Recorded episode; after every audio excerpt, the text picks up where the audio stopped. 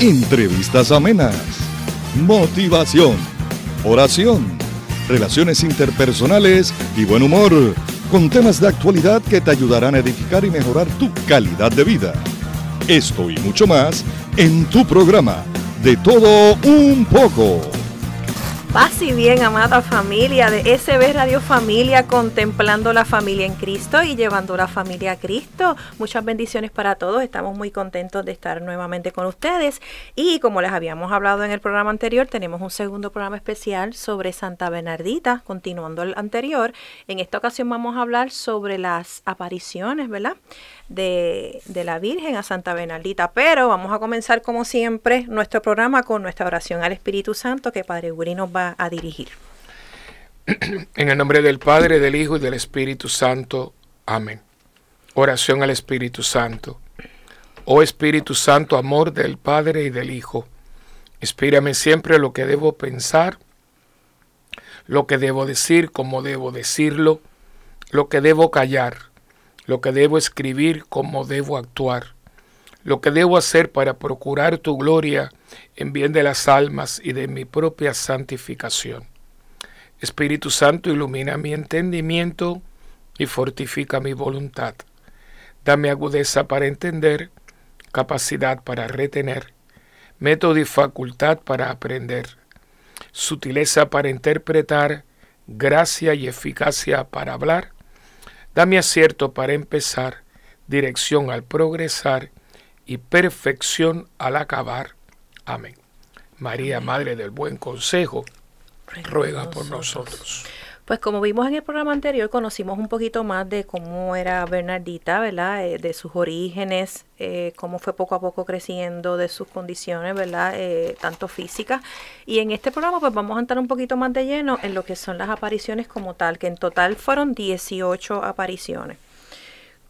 Em, em, diríjanos, padres, vamos a empezar. Bueno, mira, primeramente habíamos dejado mm, el, conversatorio que hemos tenido alrededor alrededor de la persona de, Bernardita, eh, porque es muy importante entender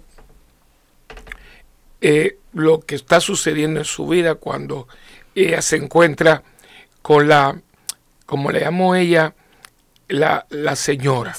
La señora. Y, y, sobre todo, una señora muy joven, una damisela.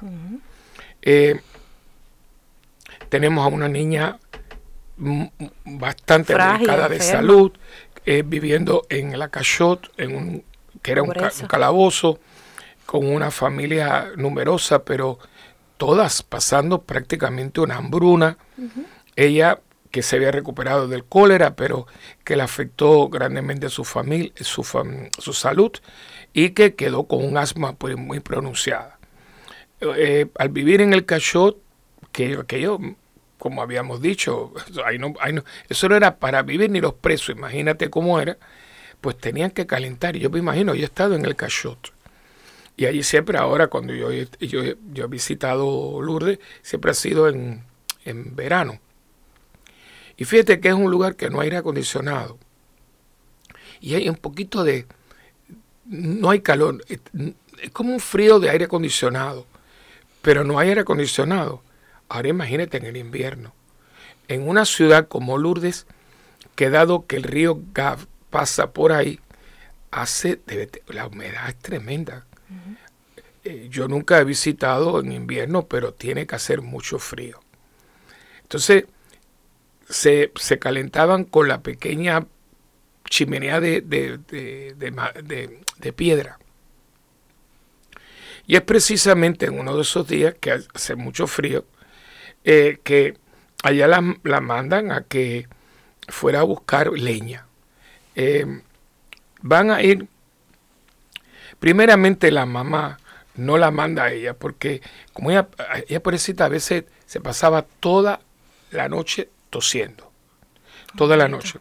Eh, y entonces pues el famoso jueves de 11 de febrero, ya se había terminado la leña en la casa y Bernardita se ofrece a ir a recoger a la vera, a la orilla del torrente del Gaf, ¿no? Hay una parte que es como orilla, pues el río es bastante caudaloso. Hoy en día está pasando, pues, el santuario de Lourdes tiene una parte donde pasa el río y es muy, muy caudaloso.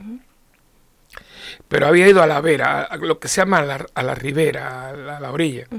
Y había ido con su hermana Tuanet, Tuanet, Tuanet, y la otra Juan Abadie, a quien llamaban Balún. Entonces, las tres niñas que descendieron, uno ve hoy de donde era el cacho, pues sería como, yo te diría a ti como unas cuatro cuadras. Claro, aquello era monte, ahora hay casa, pero eso era, era monte. Hasta más Macé Viel. Que es la gruta de Macé Sí, que la, han llamado era Macé, pero Macé Viel. Eh, entonces, eh, ellas dos, la, hermana y la, amiga, que era prima también, eh, deciden pasarse, se, se, quitaron las medias, eran unas medias largas y demás. dice, tú quédate aquí, porque mamá me va a regañar si tú cruzas, porque por el asma. Pues tanto ellas se quedan en una parte y la otra, ellas cruzan el, agua. Entonces, Bernadette al quedarse, se que está aquí y entonces oye un rumor, un rumor. Eh, de hecho, un fuerte rumor de viento. Pero al volverse, o sea, mirar, vio que todo estaba tranquilo y que los árboles no se habían movido. Por segunda vez oyó el mismo rumor. Y entonces, que entonces, entonces es que en el interior de la gruta vio a una jovencita eh, que por mucho tiempo no va, ella no va a saber quién es. Es en la la decimosexta aparición que por mandato de su párroco, que le había dicho, dile a esa señora tuya que el párroco de Lourdes no habla con gente que no le dice su nombre. Entonces, ella, ella, era muy sencilla. De hecho, le dio un pomo de agua bendita. Dice, a lo mejor que lo que tú estás viendo es del diablo. Así que cuando tú veas esa aparición, échale agua bendita. Y ella en, sus narraciones dice que cuando le echó agua bendita a la Virgen, la Virgen se echó a reír, o sea, se sonrió. Entonces ella le explica lo que le había dicho su párroco, muy obediente a su párroco. Entonces que cuando ella dice que la Virgen, la Virgen, ella le explica que estaba toda con un manto blanco, velo y todo, con un fajín azul y en cada pie una rosa amarilla. Entonces, dice que en ese momento la Virgen mira hacia el cielo y dice, yo soy la Inmaculada Concepción. Pero eso no fue al principio. no, eso fue, en la decimosexta aparición. Al principio... Eh, ella vio el rumor. Eh, sí, o sea, ella empieza con esta... Y vio una jovencita. Exactamente.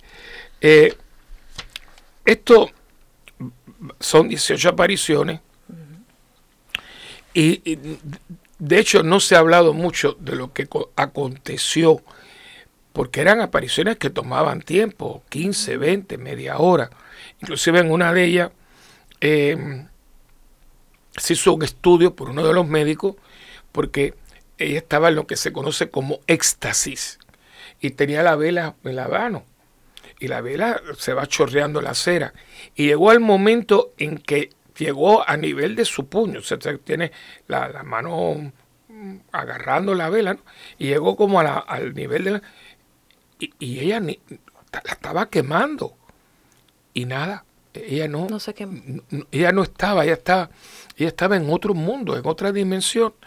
Después que ella vuelve en sí, no había ninguna marca, ninguna señal, ninguna quemadura de, esta aparición.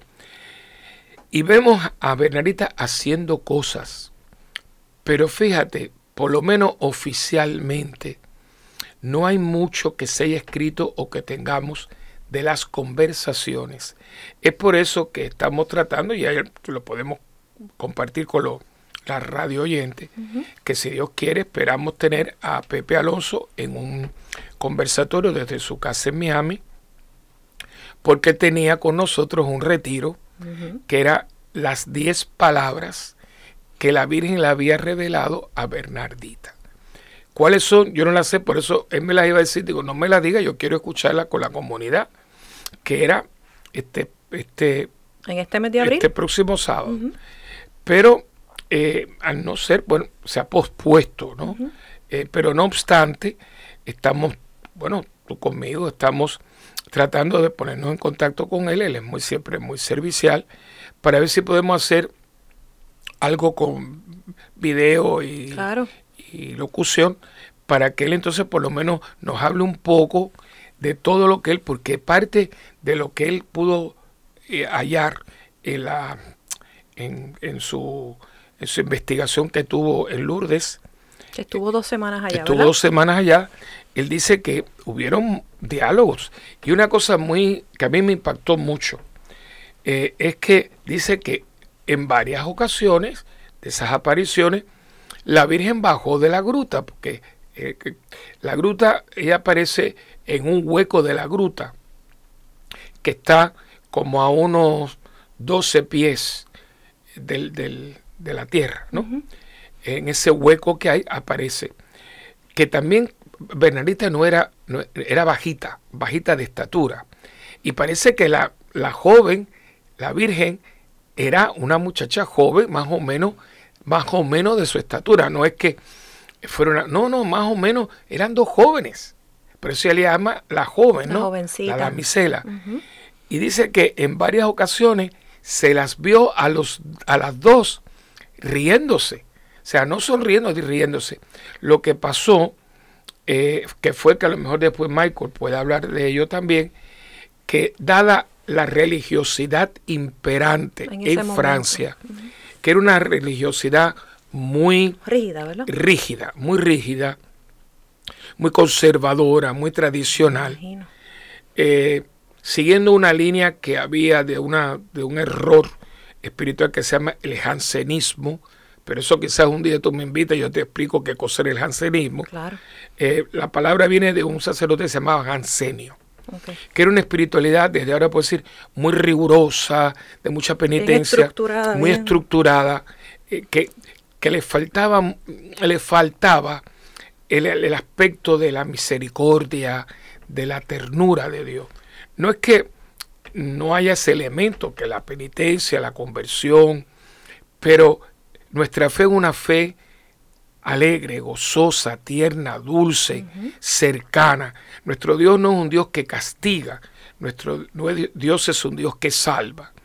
Dada que era la, la, espiritualidad imperante en Francia en ese momento, se, se sacaron de los, de los mm, anales, de las apariciones, estos, estos hechos de que se reía con la Virgen, porque creían que le quitaba seriedad a lo que había acontecido.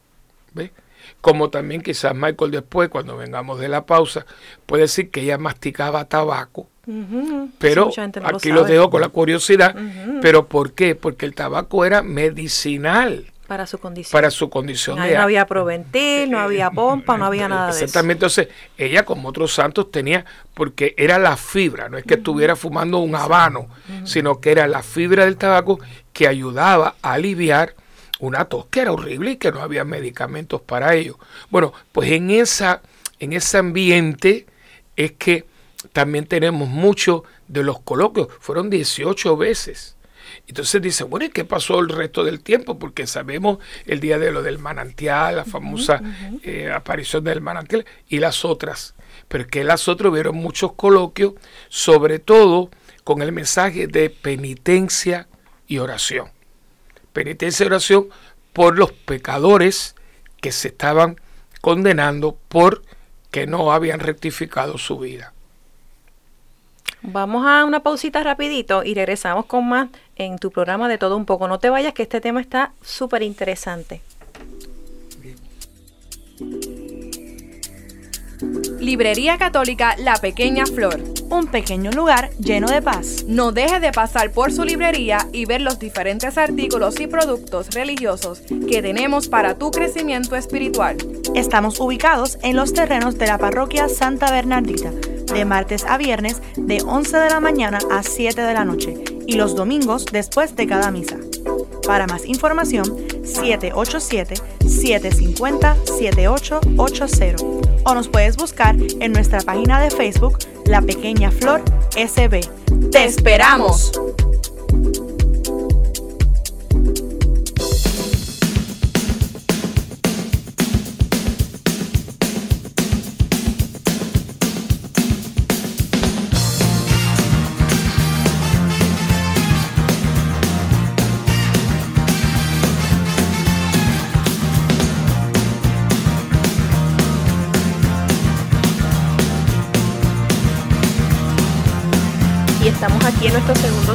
Hermano y hermana que nos escucha, hágase promotor de nuestra estación de SB Radio Familia para que nos ayude a seguir edificando y haciendo programas edificantes para toda la familia, como lo estamos haciendo hasta ahora.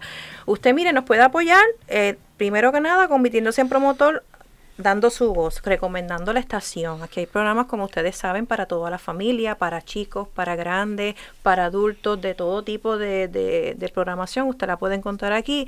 Si nos visita en la página www.sbradiofamilia.org, pues ahí usted nos puede hacer un donativo por la, por la opción de PayPal para que contribuya también el donativo de su oración. Eso es lo más importante, que sigan orando por todos nosotros, porque esto conlleva preparación, estudio eh, y sacar también de nuestros tiempos. Todos tenemos trabajo, tenemos familia, ¿verdad? Pero lo hacemos con mucho amor y con mucho cariño para ustedes.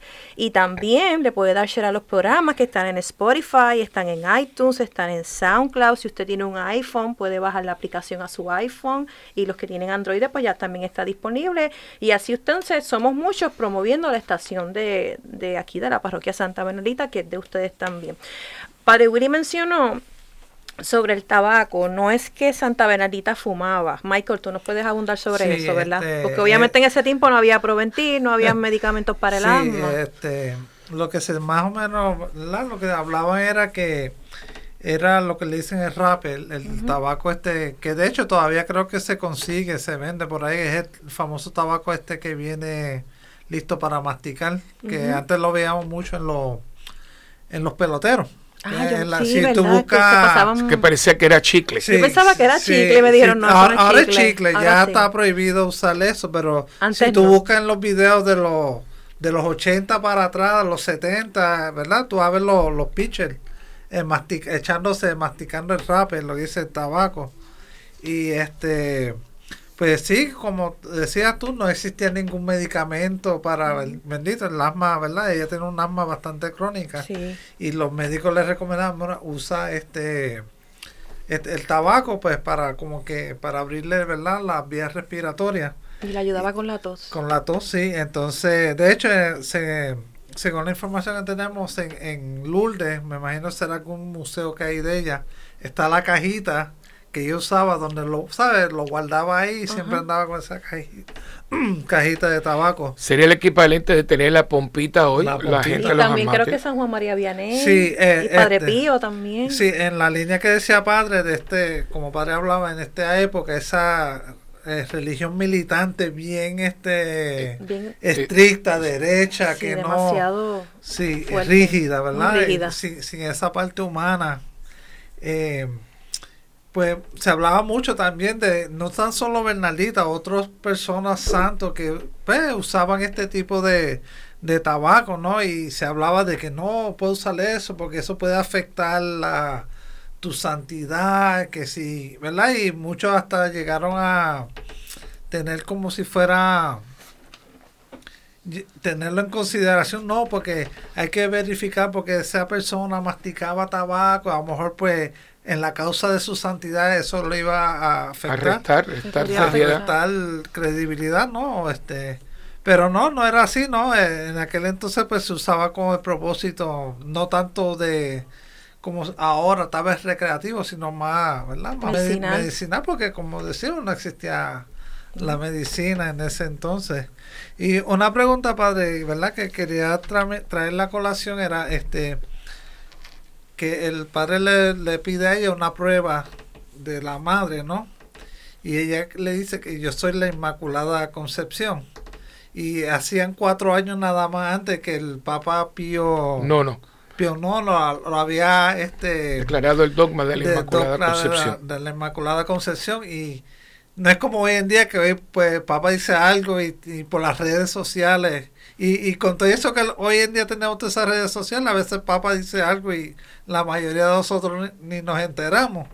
Menos en el 1800 cuando no había... No, y en un pueblecito tan recondito como es Lourdes. Por eso que entonces tú tienes esta niña pequeña niña hablando sobre la Inmaculada Concepción. Imagínate, eso es una, un concepto teológico tan eh, profundo y grande en aquel tiempo. Me imagino que, el sacerdote, ¿verdad? Sí, mira, eh, la relación de, de, Bernardita con su párroco, es, eso es para un programa, eso es para un programa completo porque el AB, o sea, es muy interesante porque eh, Muchas veces nosotros vemos a los sacerdotes que se le dan nombre, ¿no? Eh, en nosotros en nuestra tradición hispanoamericana es el padre fulano, pero en Italia no es el no es padre, es don. Don. Don. Por eso don Giovanni, don Bosco. Si yo llevo, si yo voy a Italia, a una parroquia, yo no voy a, preguntar por el padre don Will, el padre padre Willy, es don Willy. Por eso tú ves que alguna gente dice Don Bosco. Y se puede, ¿por qué Don Bosco? Porque es el nombre que se le da a los sacerdotes. En el tiempo de Bernardita, a los sacerdotes se le llamaba Ave. El Ave, el Ave. Era el padre, pero es otra. Abba, Abba. Pero tiene, o sea, entonces el Ave y el, el, sacerdote de ella era un hombre, eh, eh, un hombre muy muy inteligente, un hombre eh, muy preparado y que no era dado a creer en visiones y, apariciones. No, era su no era su, su espiritual, un hombre muy serio. Era un poco escéptico tal vez. Más que escéptico, en este momento en Francia hay, hay problemas con la iglesia. Es también algo que, que va a pasar en Fátima, ¿no? Entonces, la iglesia tiene que ser muy, muy seria para que el gobierno no utilice excusas para atacar a la iglesia. Ah, ustedes están fomentando, que están fomentando eh, la ignorancia. Acuérdate que son corrientes filosóficas y políticas que están eh, abrazando a Europa y que en cierto modo remedaban a la iglesia. La iglesia lo que sirve es para mantener a la gente en el oscurantismo, en la superstición y demás. Entonces, la iglesia, en cierto modo, toma una posición muy, muy eh, conservadora, muy austera, y, promovía la, la doctrina. Bueno, todavía hoy las apariciones no son objeto de creencia para un católico. O sea, una persona puede ser católica en todo el sentido de la palabra y no creer en apariciones. La aparición no es parte de la doctrina de la iglesia. Es parte de la doctrina de la iglesia los dogmas marianos pero no las apariciones marianas. O sea, yo puedo decir, mira, yo, yo creo en los dogmas, yo creo en la Inmaculada Concepción, en la Asunción de la Virgen, en su maternidad, maternidad eh, divina, o sea, pero yo no creo en que se haya aparecido aquí o allá. Y eso no te quita de ser católico. No es un rasgo de, de salvación, en otras palabras. O sea, que yo no tengo que creer para mi salvación, yo no tengo que creer que correcto, Correcto, o sea, para mi salvación, según la doctrina católica, cristiana católica, las apariciones no son eh, indispensables para mi salvación. ¿Entiendes? Entonces, ¿qué pasa? El, el, el, el abad Pemeral, que es el párroco de ella, es un hombre que, que es muy, muy consciente de eso. Y, y por lo tanto, el, nombre de él vamos a ponerlo en español, Pei, Pei Ramale, Pei, Ma, Pei, Peiramale, Peiramale, en francés. Eh, era un hombre inteligente y que no creía en visiones y, y, milagros. Cuando Bernardita viene diciéndole que la señora, la, la, la Aqueró, la señora, le había pedido que le edificaran una capilla, imagínate, él dice, una capilla, ¿en honor de quién? Entonces, empieza todo la, este diálogo que a veces era bastante, no, yo no diría cruel ni nada de eso, pero muy, muy severo con ella, porque habían sucedido gente, porque siempre hay gente que está viendo cosas hasta, hasta hoy. Entonces, él, cuando se impacta, lo que estaba hablando Michael, es cuando ella viene con, porque él le dice, lo de que lo que yo dije anteriormente, lo del agua bendita, y dile a la señora que el, el párroco de Lourdes no habla con gente que no le dice cuál es su nombre.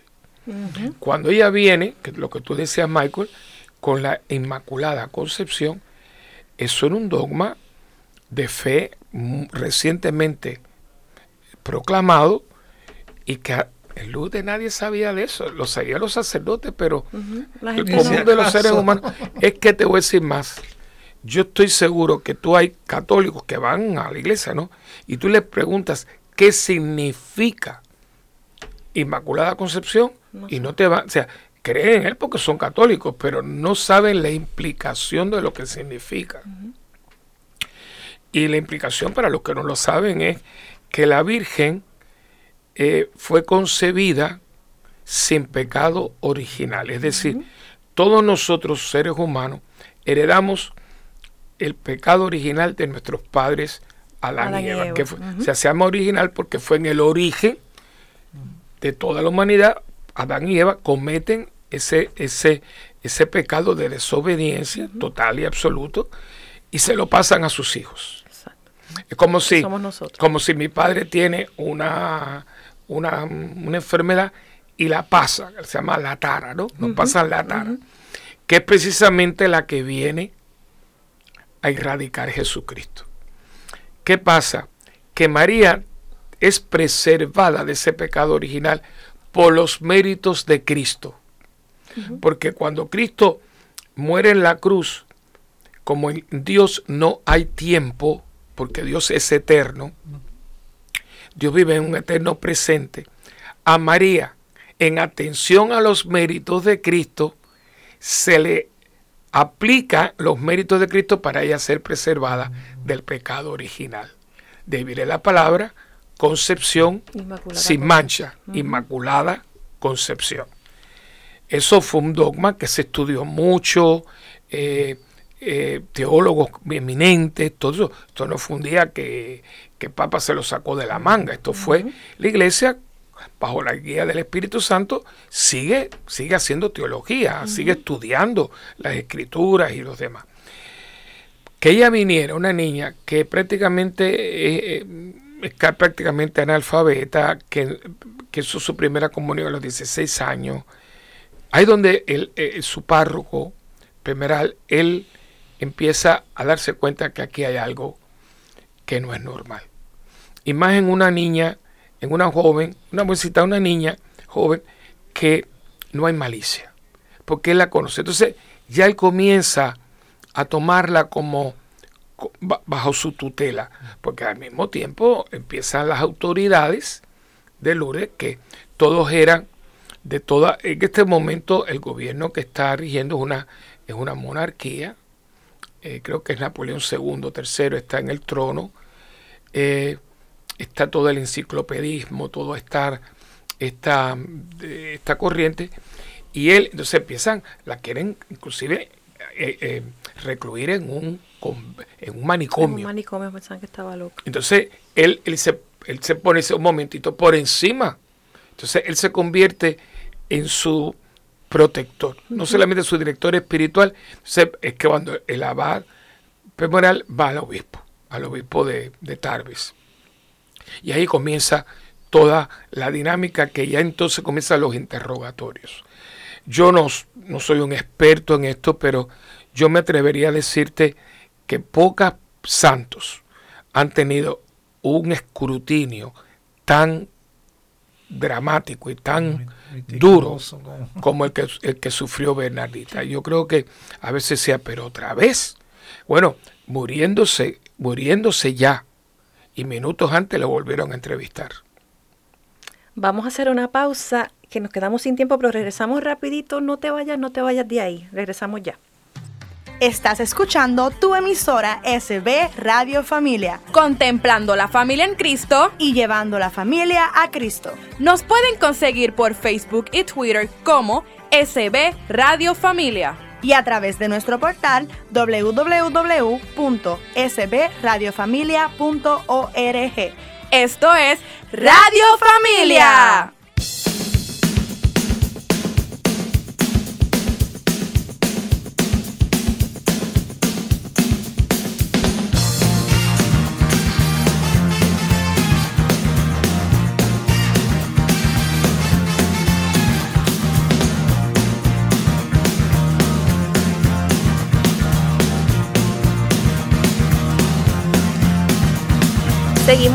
Nuestro tercer segmento. Padre Willy, eh, ¿y cómo, cómo entonces él la envía donde para que le diga de quién es que él no habla con extraños?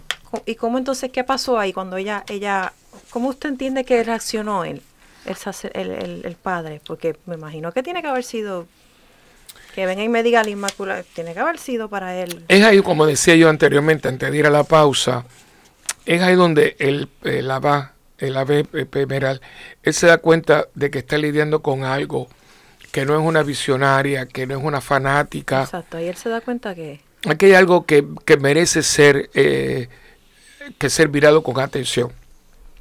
Entonces, como yo dije, es cuando él la coge bajo su tutela. Es como que eh, la protege. Claro, es su protector. Eh, muy buena palabra, protector.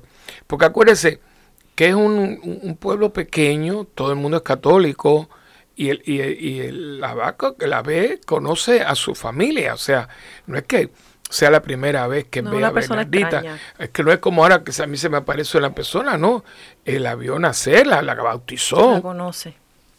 Y sabe que no es una niña rara, ni, es una niña normal, una muchachita, sí, muy enfermiza, pero no, no denotaba, porque a veces cuando uno es sacerdote, tú ves personas que que tienen unas manías, unas cosas raras. Pero en los estudios y todo lo que se tiene y toda la historia, Bernardita, eh, Bernadette era una muchacha muy, muy normal. Inclusive hay, hay anécdotas que dice que había una persona, creo que, ¿cómo que se llamaba? Ahora no me acuerdo, porque no era Pierre. Un muchacho que ellos se caían bien, o sea, eh, y él, de hecho, él fue de los grupos que protegió mucho a Bernardita. Mm, como, tenía un nombre muy bonito el muchacho. Eh, y porque él, él, le atraía a Bernardita. Eh, sí, tenía, tenía, una amistad. Tenía una amistad, y había una atracción. Y por eso en un momento dado ella, cuando termina las apariciones, el mismo Abe le dice, bueno, es que tú pienses, bueno, yo pienso pues casarme y que tener mis hijos. Entonces le dice, pero Bernardita, tú te has dado cuenta quién tú eres. El mundo entero. Entonces, él, él la y dice, tú no eres una, tú no eres un mortal cualquiera. Sí, como enseñándole el, alcance que o sea, a ti te ha visitado la madre. Entonces, e, él, ella, él, él le, le, da la perspectiva porque es una muchacha muy, muy inocente, muy sencilla. Ella dijo, bueno, mira, yo me pasó esto, sí, yo, y yo obedecí. Hay una obediencia eh, implícita y explícita también en todo el eh, eh, en toda la actuación de, de, Bernardita frente a todo este, este panorama que se presenta ante ella, que esto es parte de lo que va a la causa de canonización. Porque una de las cosas que, que atrae la mirada de la iglesia sobre un vidente es su actuación durante y después. ¿Quién es esta persona? ¿Cómo se comportó durante y cómo se, cómo se eh, comportó después? Eso es muy importante porque hay gente que tú te das cuenta que aquí hay algo extraño, aquí hay un poco de, teatralidad o de algo que no es normal y en ella nunca hubo nada de eso. Entonces yo creo que es muy importante que, uno pueda ver. Entonces es ahí donde él entonces ya va al obispo. Aquí hay que, entonces empieza todo a una a otra dimensión.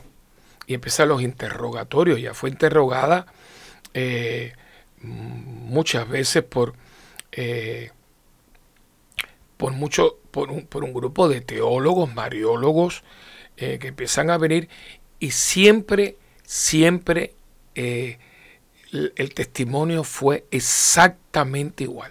Igual.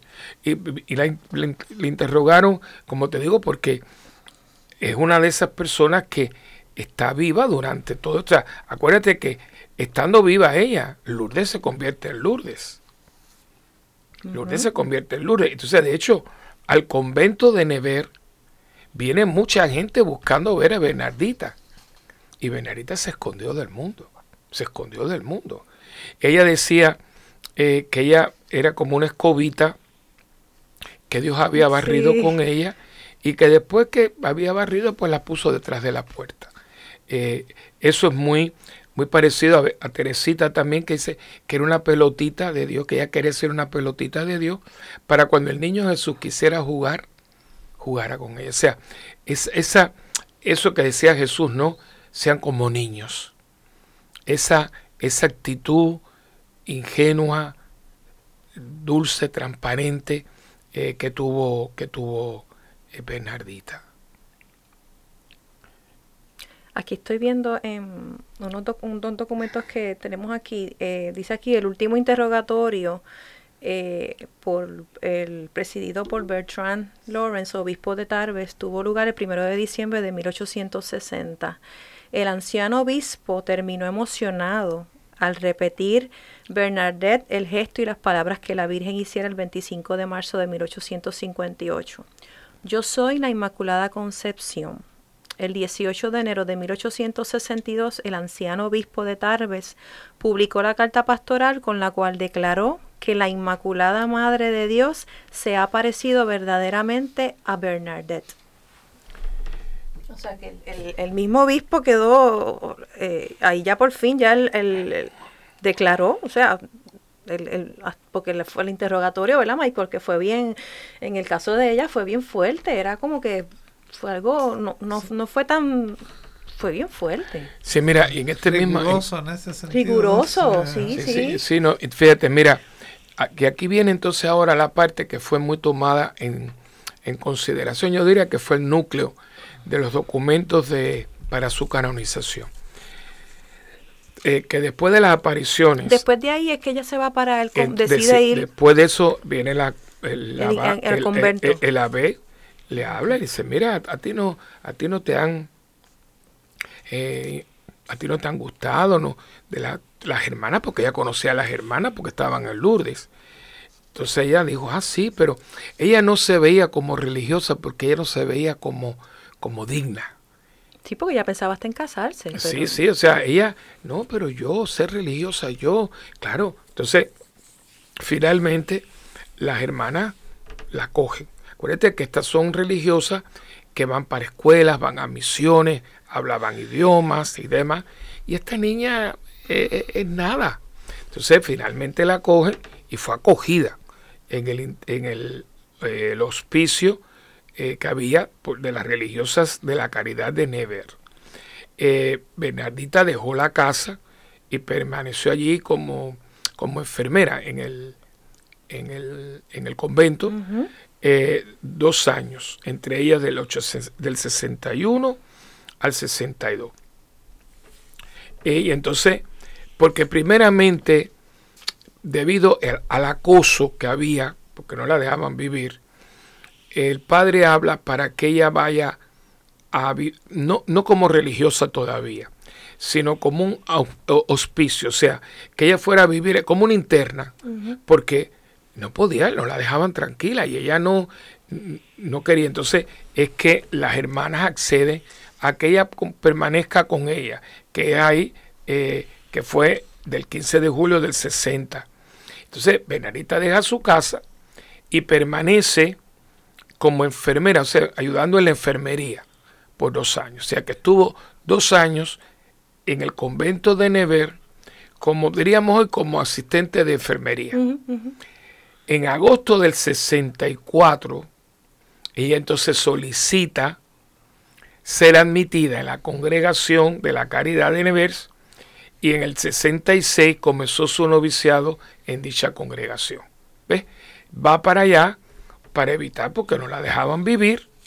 Entonces está ahí un tiempo y ella le, le gusta, le, le, gusta la vocación que tiene las, las monjitas, la religiosa, porque ella quería ser misionera. Ella quería ser misionera. Pero la salud no la va a dejar porque todas estas hermanas estaban allí, después las mandaban por el mundo entero, bueno, el mundo, por donde tenían casa las hermanas de la Caridad de Nevers. Entonces ella entra a la congregación, eh, pero ¿qué pasa? Que en septiembre de 1866 el asma se le agravó mucho. Y fíjate que en el 25 de octubre de ese mismo año recibió la unción de los enfermos. Y al agravarse la enfermedad, el obispo le da permiso para hacer sus votos. O sea que para que ella pudiera morir siendo ya religiosa formal, eh, se le dio en, artículo muerte, en artículo mortis, ¿no? Eh, y entonces dice el documento que su fuerza estaban al límite, de modo que al no poder pronunciar la fórmula, Monseñor Forcal, que era el obispo de, allí, eh, lo pronunció en nombre de ella.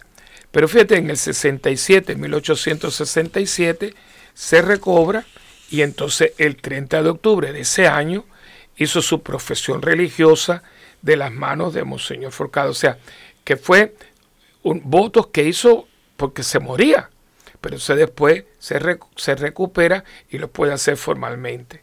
Eh, verdaderamente,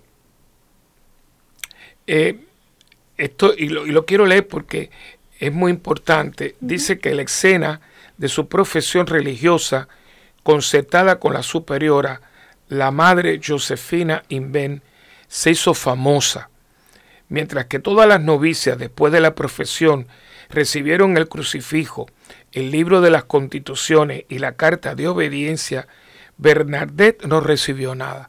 Esto eh, eh, verdaderamente si a nosotros nos hacen esto hoy, yo no sé si yo fuera cura hoy, verdaderamente, porque esto es muy fuerte. Eh, no recibió nada. Entonces la madre Josefina, alante de todo el mundo, están todas las monjas que van, estaban profesas, la madre Josefina dijo, explicándose, no hace nada bien. Ay, Dios mío. Entre las monjas Bernadette sufrió no solo por su mala salud, sino también porque la superiora no creía ni en sus visiones ni en sus dolencias. Mira, y desde octubre de 1875 la historia de Bernadette se confunde con la historia de sus enfermedades. La joven Bernarda cojeaba y fue reprendida varias veces. Incluso la priora no la dejaba salir de su celda, pues decía que quería llamar la atención. En diciembre de 1877 se vio preciada, precisada perdón, de guardar cama por dolores en una rodilla. En febrero de 1878 tuvo una recaída de asma y sufrió vómitos de sangre. A partir de diciembre de 1878 permaneció definitivamente en cama. La realidad, y aquí viene la otra, la realidad era otra de la que suponía la Madre Superiora. Aquí viene lo horrible. Bernadette sufría un tumor en su pierna, más concretamente de tuberculosis ósea. Y no se quejó. Y no se quejó. Diagnosticada en, en último estudio, extremadamente dolorosa.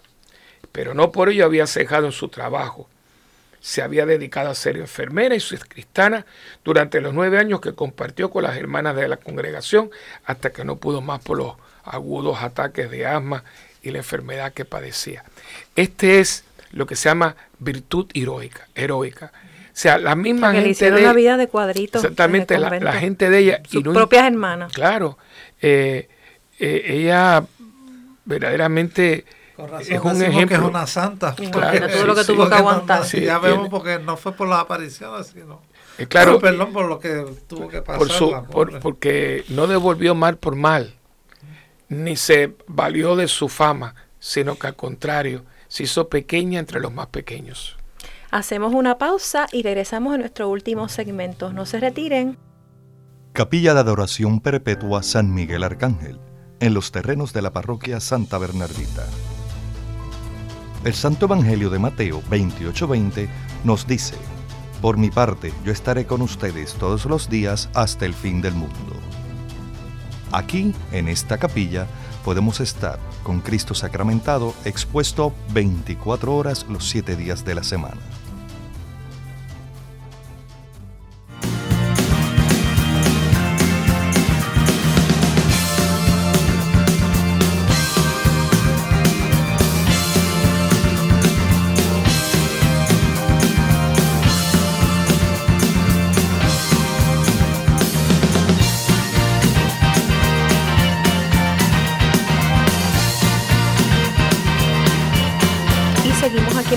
Último segmento. Hay, es que hay tanto, tanto que decir de, de Bernalita que honestamente el, tiempo no nos da, ¿verdad? Tratamos de resumir lo más posible. Ella, padre, eh, no se la hicieron fácil en ese convento. Ella tenía ese tumor y ella nunca se quejó. Que el médico cuando la ósea. Que el médico cuando fue que dijo, ella no se quejó. Sí, dice, es que esto para estar en grito. Y, y, entonces ella estaba con todo esto eh, trabajando en la enfermería y en la sacristía, pues era la sacristana del convento.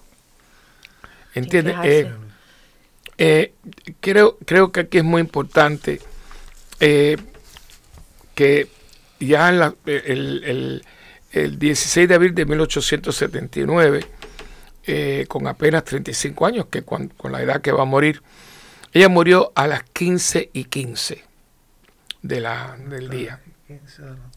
Y, y allá había gente del, del comité investigativo y las últimas palabras de ella fueron, porque le volvieron, y tú la viste, y ella casi muriéndose dijo la famosa frase, la he visto otra vez. Qué hermosa es. Madre, ruega por mí que soy pecadora. Yo cuando escucho estas palabras digo, ay Dios mío, que me, no se siente tan chiquito, que mucho me falta. Dios mío santo, que me, que me, queda a mí? Y fíjate, los funerales fueron muy notables porque la gente, ya, ya la gente hablaba de ella, ¿no? Tú puedes ocultar algo por, por, mucho, no, por, un tiempo, pero no por mucho tiempo. Y las palabras que corrieron en boca de todos fueron, la santa muerto, la santa muerto. Y entonces estuvo, está enterrada en la capilla de la casa de San José, de la casa madre donde ella murió, y ahí fue una, asistió una inmensa muchedumbre llegada de toda Francia. Eh, el, proceso diocesano sobre la heroicidad de sus virtudes se abrió el 20 de agosto de 1908. El 2 de septiembre de 1909, su cadáver fue desenterrado y hallado en perfecto estado de conservación. No obstante, el crucifijo y rosario que llevaba en las manos se encontraron cubiertos de óxido. El 25 de agosto de 1913, Pío X, que es santo también, está canonizado, inició el proceso de beatificación en Roma, Roma que fue retrasado por la Primera Guerra Mundial, que se reanudó después el 17 de septiembre de 1917 y el 14 de junio de 1925 Pío XI la proclamó beata.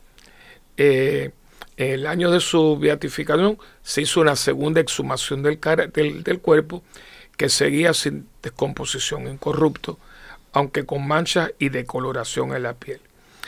probablemente como resultado de su exposición al aire, ¿no? Que, y fotos de la religiosa. Eh, eh, por ello se hizo un molde del rostro y fotos de la, de la, la empresa de Pierre Imán fabricó una tenue, porque está allí, pero es una tenue. Usted, obviamente la ha visto. Yo la he visto una, una, una tenue cubierta de cera para el rostro de las manos que le fueron colocadas antes de su traslado al convento de Nevers el 25 de julio. Luego el cuerpo fue ubicado en la capilla que hoy lleva su nombre, eh, que era en el convento de San Gildard, donde de Nevers, y ahí está en un relicario de cristal donde es objeto de visita, y, eh, pero no, no, está momificada. No, eso, está es importante. Es el cuerpo, de, ella, Con una ligerita, la pero es ella. De hecho, nosotros tenemos la reliquia. Aquí, aquí una de las veces que fui, hablé con la hermana y yo les hablé y me mandaron unos pedacitos del cabello de ella. Es de primer grado, ¿verdad? De primer grado. eso, las reliquias son de primero, segundo y tercer grado. La de primer grado es cuando es algo, sea eh, una uña o un poquito de sangre, una costilla, un, cabello. Eh, la segunda es algo, la segunda son de algo que ella tenía, por ejemplo, un hábito, algo así. Y tercera es algo que el santo haya tenido, como de, un libro, algo así. La de las otras aquí en la parroquia es, eh, de, primer grado. de primer grado. De primer grado. Eh, entonces, el 8 de diciembre de 1900, cosa más linda, el, 8 de diciembre el Día de la Inmaculada Concepción, de 1933, que era el año santo de la redención. Y jubileo extraordinario, el Papa Pío XI proclamó Santa Bernardita Subirú, la hija del pobre molinero de Bolí. Eh, el texto solemne de la canonización pronunciado por el Papa fue, esto es muy lindo y hay que decirlo, eh, en honor de la Santísima e Indivisible Trinidad, para la exaltación de la fe católica y para el incremento de la religión cristiana, con la autoridad de nuestro Señor Jesucristo, de los bienaventurados apóstoles Pedro y Pablo y la nuestra, después de madura deliberación y habiendo implorado la ayuda divina, el parecer de nuestros venerables hermanos, los cardenales de la Santa Iglesia Romana, los patriarcas, los arzobispos y obispos, declaramos y definimos santa a la beata María Bernarda Subirú y la inscribimos en el catálogo de los santos, estableciendo que su memoria será piadosamente celebrada todos los años en la Iglesia Universal el 16 de abril, día de su nacimiento para el cielo. Y esto es muy importante, a diferencia de los cumpleaños nuestros, en la iglesia se celebra el día de la muerte. De la muerte. Porque es el día que tú entras, el día de tu nacimiento para la eternidad. Entonces, por eso, cuando uno, la fiesta del santo tal, pero no es el día que nació. Fue el día que nació para la eternidad. Por eso ella muere un 16 y es el día que se le... Padre, en esa línea de, nacimiento, de cumpleaños, este, ella murió el 16 de abril de 1879. 79. Casi 50 años más tarde, el 16 de abril de 1927, nace en Alemania un tal, una persona tal llamado Joseph Ratzinger. No sé si saben. sí, sí. No sé si sabían ese dato que el, ¿verdad? el Papa emérito Benedicto, Benedicto XVI, eh, con cual su, nacimiento es el mismo día que, que, muere, que nace Bernadette. Para la eternidad. Para la eternidad. estamos celebrando, ¿verdad? Dos fiestas, el, nacimiento de Bernadette hacia la vida eterna y el nacimiento físico de, Papa Benedicto. yo no lo sabía, viste, uno siempre aprende algo. Mira, y, y aquí una cosa muy linda, dice, se, se considera Bernardita Subiró una mística cristiana, eh, cuya espiritualidad, y esto es muy importante porque yo creo que aquí es donde viene eh, la conexión con la parroquia nuestra. Exacto. Se basó en una santidad cotidiana, carente de estructuras complicadas, sin ideologías ni discursos, evangélicamente serena y basada en la verdad. Yo soy creo que el sexto, séptimo sacerdote de aquí. Yo creo que siempre le he dicho, no tanto por mí, pero todos los sacerdotes que han pasado por aquí han sido excelentes. Yo me he preguntado, nunca he podido, mm, porque no, ya el padre Antonio falleció y demás, pero ¿por qué aquí se le puso Santa Bernardita? Porque en Puerto Rico no hay otra parroquia con este nombre. Pensé que como una de las parroquias trinitarias era Lourdes, quizá, sé que hubo una religiosa trinitaria que se llamaba Bernadette.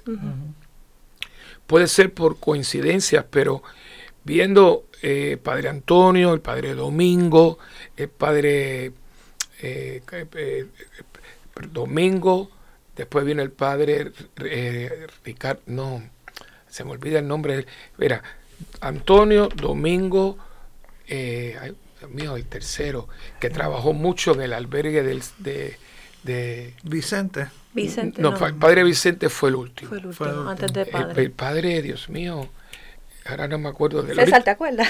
Eh, eh, empieza con R, empieza con R, que es amigo mío, por favor, pero bueno. Entonces, fueron los cuatro padres trinitarios y, entonces cuando ellos entregan la parroquia vengo yo. Pero eh, todos ellos eh, fueron excelentes sacerdotes, empezando con el padre Antonio, que es el que establece la parroquia en este momento. Y yo diría que la parroquia es una parroquia que está muy, muy marcada por ella. Por ella, sí. ¿Entiende? Eh, ella, pues, era una muchacha sencilla, no complicada, no era una persona, y sin embargo, en esa cotidianidad, ella, ella es que, y que es donde viene la frase mía, ¿qué cosa es santidad? Haciendo extraordinariamente lo ordinario. Y, y, Bernardita eh, eh, eh, verdaderamente habla de todo esto, verdaderamente habla de todo esto porque es, una, es una persona que no hay nada complicado en ella, al contrario, y con lo que tenía, con lo que tenía, hizo su vida un testimonio de amor a Dios. Con lo poquito. Y eso es lo que yo, por mi parte, en los años que llevo aquí, es lo que he tratado, de que aquí por, e, eso hay ministerios de todo tipo, aquí lo mismo tenemos una obra, que tenemos un retiro, que tenemos una convención, que tenemos un congreso, que tenemos eh, una estación de radio, toda la amalgama, porque creo que la vida del cristiano es eso, la cotidianidad. No hay que ser nada afectado ni nada de eso, porque es que aún después de haber visto a la Virgen tantas veces, eh, el padre Ramón Raiden, ah, el padre Ramón Raiden, aquí, o sea, que así que fuera el padre Antonio, el padre Domingo, el padre Ramón y el padre Vicente.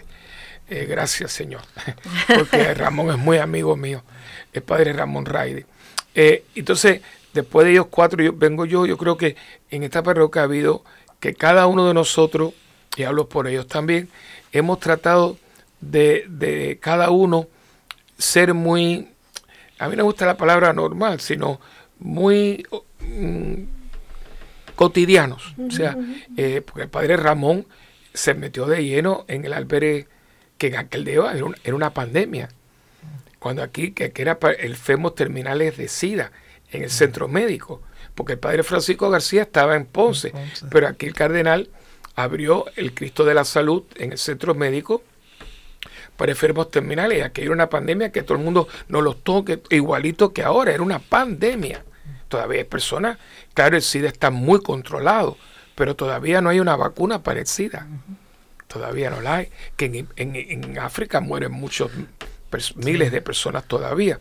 Entonces, él se dedicó a eso. El padre Antonio un gran evangelizador, un hombre tremendo, también que todavía predica en California. El padre Antonio funda la parroquia, le da como una personalidad. Ya, ya transitó y el padre Vicente todavía está de vicario de pastoral en la, eh, en la diócesis de Humacao Fajardo. O sea, que fueron cuatro tremendos sacerdotes que le dieron una estructura a la parroquia, pero cada uno en su personalidad, sin afectación ninguna, sino siendo ellos. Entonces, entre ellos y yo más o menos tratado de hacer lo mismo. O sea, que yo creo que... Se respira Santa Bernardita. Eh, eh, es ella que sigue aquí y que esta parroquia está bajo su patrocinio. Padre, eh, y, y podemos decir qué casualidad que aquí en la parroquia, ¿verdad? Y especialmente aquí en el estudio donde nos encontramos, que seamos custodios de una preciosa figura de Nuestra Señora de Lourdes. Eh, sí, sí, también. O sea que... Exacto. Eh, no hay casualidades. Eh, todo está en un plan divino que el Señor pues nos ayuda. Y ya al terminar el programa, pues Eh, Pidiéndole a Santa Bernadita que siga rogando por nosotros. Exactamente, y que, y que ella pues haga... Esta pandemia termine que ella, que, ella, que esta pandemia y que el agua de Lourdes salpique al mundo entero. Amén. Nada más que decir, hermanos, sigan en sintonía con su estación que está para ustedes, para su servicio, y le pedimos a Santa Bernardita que siga rogando por nosotros. Muchas bendiciones. Gracias, Padre. Gracias.